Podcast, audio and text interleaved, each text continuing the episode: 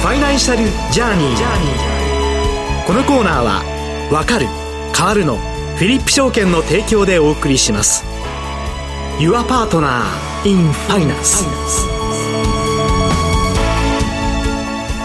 ここからはフィリップ証券ウェルスマネジメント事業部副部長広瀬文夫さんとともにお送りしてまいります。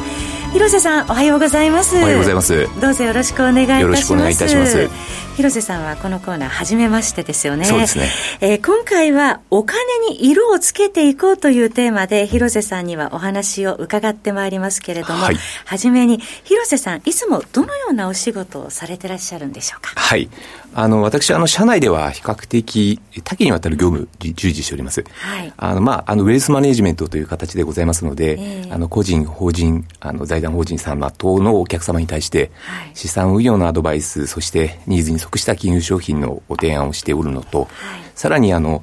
東京プロマーケット市場、あの、弊社が今トップシェアとして、まあ、あの、主幹証券、東京プロマーケットでは J アドバイザーという言い方をするんですけれども、はい、を務めさせていただいております、す、えー、で、に、あの、上場されている企業様、うん、あの、あるいは、今、えー、上場を準備されている企業様に対して、えー、資本政策であったりとか、ビジネスマッチングであったりとかっていう企業価値の向上のソリューションの提案もさせていただいております。はいそうしますと、広瀬さんは法人企業、また個人投資家に向けて日頃から幅広くご対応されているということですから、マーケットにおいても様々な方面から携わっていらっしゃるということですよね。そうですね。はい。えー、今回はお金に色をつけていこうということです。これからの投資の考え方について伺ってまいりますが、はじめに、まあ、日経平均株価33年ぶりの高水準をつけてきているんですが、はい、実際、広瀬さん、個人投資家の方々、今のマーケットに対してどのようなスタンス取られてますか？そうですね、本当にあの多岐にわたっているというのが一言で申し上げるところではあるんですけれども、はい、ただ、やはりこういったあの強気の相場になっている現況において、えー、えー、皆さんあの、これからあの、さらに投資をしようとするときっていうのは、やはり直近、あの、非常に安い価格を見ておりますので、はい、高値掴みをしたくないっていう方の答えだったりとか、えー、もしくは今、もともと持っている、まあ、保有の株であったりものを、いつ液出しをしようかとか、売るべきなのか、持ってるべきなのかとか、そういったあの形のコメント、まあ相談を受けることがあって、むしろ何かこう、迷われてるなっていう、そんな感じ、印象を受けております。はい。高値掴みしたくないけども、乗り遅れたくないというジレンマを抱えてらっしゃるということなんですが、そういう時、どういうアプローチをして資産を運用していったらいいんでしょうね？そうですね。あの、こうま、まあ、こういう環境下であるからこそ難しい話ではあるんですけども、一呼吸置いて、えー、もう一度その足元のその運用の方法、資産運用について考えて確認すべきなのかなというふうに考えております。はい。具体的にはどういうふうにしていったらいいんでしょうね。そうですね。あの、まあ、今私が申し上げました市場動向に合わせて投資戦略を考えて行動していくことっていうのを、まあ、一つ、まあ、強引な言い方をすると、マーケットベースアプローチという言い方をするとなると、まあ、対照的な考え方なんですけれども、あの、ゴールベースアプローチという考え方があるかと思います。マーケットベースだと、まあ、ちょっと短期的にっていう感じですが、はい、そのゴールベースアプローチっていうのは、えどういう資産運用方法なんでしょうか？はいあの、こちらの方はですね、もう本当にあの名前の通りなんですけれども、達成したい目標というものをあらかじめ設定いたしまして、はい、目標達成のためにあの運用計画を立てて、具体的な目標、まあ、ゴールですね。それから逆算して、えー、行う資産運用方法になりまして、こちらの方はですね、実は1990年代にあのアメリカの方で普及したと言われておりまして、はい、まあ、日本でもあの最近この人生100年時代っていう形のキーワードの中で、改めて、えー、と注目をされているという手法になっております。はい。もうアメリカではもう主流になっているんですね。そうですね。はい。まずは達成したい目標を設定するということなんですね。はい。はい、そうです。例えば具体的に申し上げますと、まあ、あの、いろんなあの方があると思うんですけれども、例えば海外旅行の資金を用意したいとか、はい、車の購入資金を準備したい、マイもマイホームを購入したい、老後の資金需要、あの資金ですね、生活資金を準備したいなど、まあ、こういったあの具体的な項目をですね、あの実現に必要な金額、そして実現までの時間軸っていうものをあらかじめ設定をするっていう形になります。で、それぞれに対してその目標から逆算して、それぞれのその項目目標に見合った運用戦略を立て実行していくっていう手法になります。はいなるほど。ゴールから逆算して運用計画を立てるから、このテーマの通り、色をつけるっていうことになるっていうことなんですね。そうですね。あの、そういう意味では、その運用パフォーマンス、足元のマーケット動向によりも、あの、ゴールを決めてますので、はい、足元のそのマーケット動向で運用パフォーマンスっていうよりも、目標達成に向けてどこまで実現していくかっていう長期的な視点で、えー、まあ、あの資産運用を望むことができて、でなおかつ、それぞれのその項目、目標において、当然金額と時間軸違いますので、選択する運用商品であったり、リスク共有度っていうのも違ってきますよね。でそういった意味で、それぞれの目標に合わせてお金をに色をつけましょうっていう考え方になります。ということは、リスクを適切にこれによってコントロールすることができるってことでしょうかね。あの、おっしゃる通りでございます。はい、こちらのあの手法の良いところっていうのは、はい、このマーケット動向とか、もしくはその後、当初決めますけれども、その人それぞれで人生の設計が変わったりとか、当初目標としていたものとこう変更になっていたとしても、はい、それぞれに項目で別々に分けてますので、そういった面ではその、えー、他の目標、ゴールへの影響っていうのが抑えられて、リスクを適切にコントロールすることができるっていうのがいい点になります。はい、そうすると、まあ、目の前のマーケットが大きくぶれたりしても、一喜一憂することなく、えー、情報の渦に巻き込まれていくことも防げるということなんですね。はい、ただ、あの一点、こちらは本当に注意が必要になるんですけど、はい、どういうことなんでしょう、はい、あのやはりこの目標、ゴールっていうものを曖昧にしてしまうっていうことが一番問題なんですね。うんで、これが難しいんですけど、これこれ これを曖昧にしてしまうことによると、やはり目先の利益を出すことで重要視したりとか、ハイリスクな商品にどうしても入りが、あの、まあ、手を出しがちになってしまうと。いう形になりますので、まあ、ここの部分をしっかりと決めた上で、逆にそれが明確になればなるほど、逆に利回りがいつ、どれぐらい、えー、つけなきゃいけないかって、利回りも把握することができますので、ここの部分のところっていうのは非常に重要になってます。ざっくりじゃなくて、利回りもちゃんと計算してっていうことですね。そう、ね、そういった面では、あの、まあ、金融商品もそうですけども、あまたある金融商品あると思いますんで、それを具体的に選択するっていうのは、やはり、えー、なかなか至難の技ですので、まあ、こういった時こそ、まず、その金融機関等の専門家、まあ、我々の専門家のアドバイスを受けることのをぜひ推奨させていただいております。はい。結構ね、あの、冒頭にお話しされてましたけれども、個人投資家の方は、まあ、いろんなジレンマを抱えていらっしゃいますけれども、そうすると精神衛生上もちょっとよろしいかもしれませんね。そうですね。このような考え方だとね。はいはい。ありがとうございます。広瀬さん、どうもありがとうございました。ありがとうございました。引き続き、えー、番組後半のコーナーもお付き合いください。よろしくお願いいたします。えー、それではここでフィリップ証券からのお知らせです。フィリップ証券では今、FX も CFD もお取引できるフィリップ MT5 の新規口座開設とお取引でシステムトレーザーにとどまらず、開発開発者としても国内外で幅広い活躍をされていらっしゃいます、アムサール株式会社社代表取締役、林隆治氏が開発者目線で選んだベストチョイスの自動売買ツール EA エキスパートアドバイザーをプレゼントするキャンペーンを行っています。詳しくはフィリップ証券ホームページまでお願いします。フィリップ証券が提供する金融商品は投資元本以上の損失が生じる恐れがあるものを含みます。契約締結前交付書面、または目論見書をよくご理解の上お取引ください。フィリップ証券株式会社、金融商品取引業者、関東財務局長金賞第125号。以上、フィリップ証券からのお知らせでした。お知らせの後はもうお一方ゲストをお迎えしてお送りしてまいりたいと思います。フィリップ証券は「わかる変わる」をブランドコンセプトに投資のことがわかる分かって参加する楽しさを皆様へお伝えしています。いつでもお客様の良きパートナーとして対面営業オンライン法人営業上場支援などお客様に合ったご提案が可能です。多様な投資商品が登場する現代社会投資がわかると意識が変わる。意識が変わると世界が変わる。Your Partner in Finance フィリップ証券。詳しくはファイナンシャルジャーニーコーナーサイトのバナーをクリック。当社が提供する金融商品は価格金利水準為替等の変動や発行者等の信用状況等の悪化等により投資元本以上の損失が生じる恐れがあるものを含みます。契約締結前交付書面または目論見書をよくご理解の上お取引ください。フィリップ証券株式会社金融商品取引業関東財務局長金賞第127号。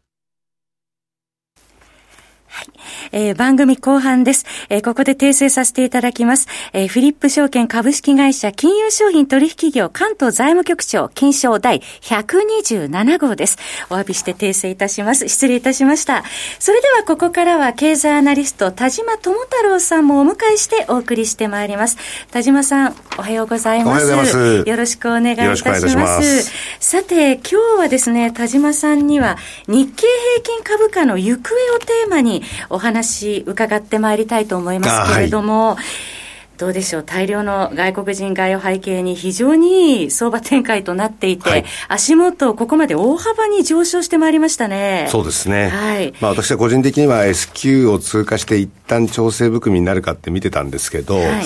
まああの先週の後半ぐらいからですね、3万3700円台、まあこれを幾度かトライすると。こういう動きになって、さすがにここに来てちょっと足踏み状態っていう感じにはなってますけれども、うんはい、まあそれもそのはずって言いますかね、えっ、ー、と、先週もちょっと、先々週ですかね、えー、この番組の中でお話した日経金株価の構成銘柄、225社の1株当たりの平均の値ですよね。はい、この利益の値っていうのが、まあ、だんだんもう、じりじりと2200円に近づいてきてると、えー、少しずつ、まあ、その上昇してきてるんですけど、はい、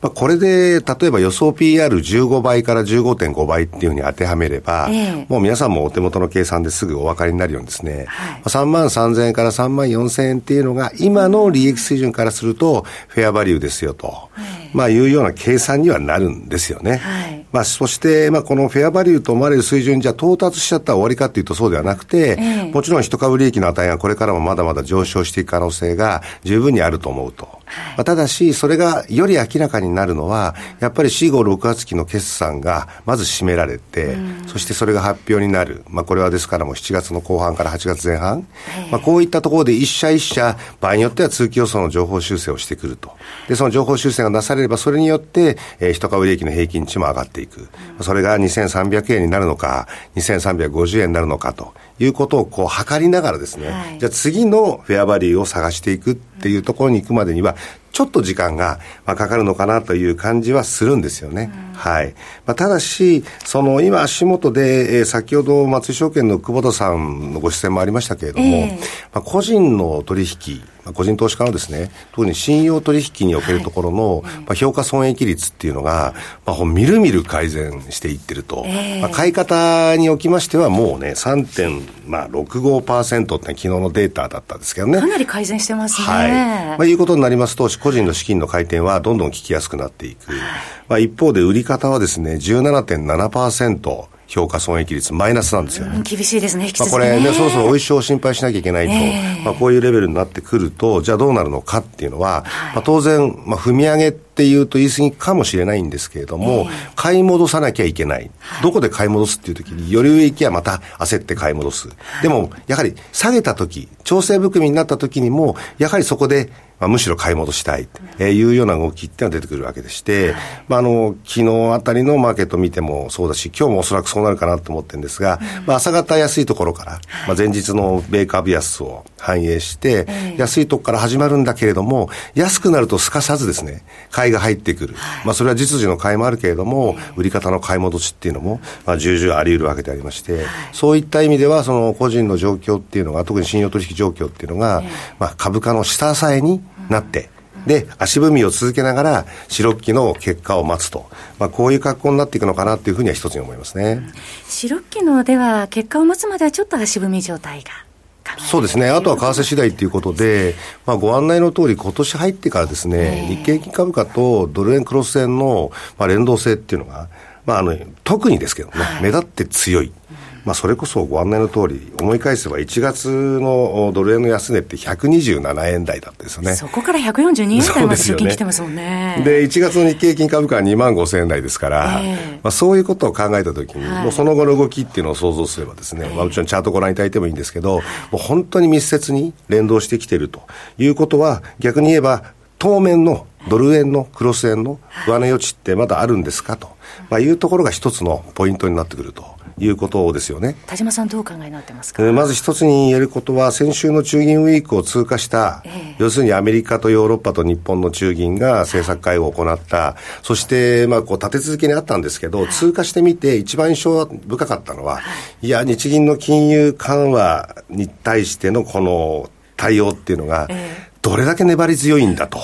よく言えばですけどね、えー、えー、いう印象だけが残り、結果として日銀会合の結果が出て、その後に日銀総裁の会見内容が伝わって、はい、その度に円安方向に為替マーケットが向かったと、はい、まあこういう事実がありましたよね。まあそういう意味においては142円台、まあこのあたり一旦一つのまあいろんな節目もあるんですけれども、まずここからさらに上を目指すかどうかっていうところで、あとは材料なんですね。はい、材料どうでしょうか、直近から先、はい。まず気になったのは昨日のパウエル FRB 議長の議会証言。まあ、これについて比較的、やはり高色高色が強かったということで、まあ、一度142円台に戻す動きありましたですよね。はい、まあ、しかしながらその後もその、まあ、会見のコメントなどを、えー、聞いていた議会証言の中で、質疑応答の中、はい、これで少しずつ、思ったほど高でもないのかなっていう印象。もう一つは、えー、ドルだけではありません。対円で見ますと、ユーロとかポンド。はい、特にポンドにつきましては、まあ、まず昨日、イギリスの消費者物価指数の発表があって、はい、えー、まあ、想定していた通りといえばそれまでなんですが、非常に強いものだった。まあ、この結果を受けて、本日行われるイギリスの金融政策委員会、はい、まあ、これで、まあ、もちろん利上げ、追加利上げっていうのが行われると思うんですが、それ以降、これ以降の追加利上げに対して、どれぐらい高値姿勢っていうのが出てくるかどうか、えー、いうことですよね。今日0.25%ポイント引き上げると、えー、4.75%ポイント、4.75%に政策金利がなるんですけど、まあ、これをですね、将来ゆくゆくは5.75とか、6.0まで引き上げられてもおかしくないって見る向きもあるわけですよ。高い水準ですね。そうすると、まあ、ポンド高、円安、クロス円がまあ上に向かうと、ドル円も上に向かいやすいということは確かにあるんですけど、もう一つの日程として、今週末23日に、日本の消費者物価指数の発表っていうのは控えてるんですね。明日ですね。はい。これがやっぱり非常に気になるところで、その4月分、今回は5月分なんですが、前回4月分の、えー、コアコアと言われる生鮮食品とエネルギーを除くところの、まあ、物価の上昇率ですよね。これが非常に強いものだったと。まあ、前年比で4.1%っていうのは、41年9か月ぶりというね、はい、高さだったわけですね、えー、で。それを上回るんじゃないかというふうに、一応今、マーケットでは見られていて、仮に4.2とかそれを超える水準になってきたときに、はい、じゃあ7月、日銀会合ありますけれども、どうすんのって話になったとき、まあその専門家の見方としては大方、いや、7月も据え置き、政策据え置きなんじゃないっていう方が多いんですけど、やっぱり今週末のその CPI、消費者物価指数の数字を見た瞬間、その後しばらく、マーケットは思惑をいろいろとこう巡らせる。もしかすると7月、7月っていうのは、四半期に一度のご案内の通り展望レポートの発表もあって、はい、そうするとその金利見通しとか経済見通しが、あまあどっちかっていうと強気になればですね、さすがにイールドカンプコントロールの見直し、まあ、その上限枠の引き上げ、まあ、こういった何らかの修正っていうのは行われてくるんじゃないのっていう思惑が、円高方向にスッと為替をですね、動かした場合、まあ、それにつれてまた、あ例えば日経金株価なども少し、まあ、調整含みになって、そうすると、まあ、これは先々週も申し上げたけれども、やっぱり指数にあまり関わりのない銘柄、中古型株、または今動きが非常に東証グロスコアとかマザーズ、こういったところに目を向けていくっていうのがこれからのしばらくの戦略になるかなと思いますね。よくわかりました。ありがとうございます。え今日はフィリップ証券ウェルスマネジメント事業部副部長広瀬文夫さんと経済アナリスト田島智太郎さんとともにお送りしてまいりました。お二方どうもありがとうございました。ありがとうございましたファイナンシャルジャーニー。このコーナーは「わかる変わる」のフィリップ証券の提供でお送りしました。Your Partner in Finance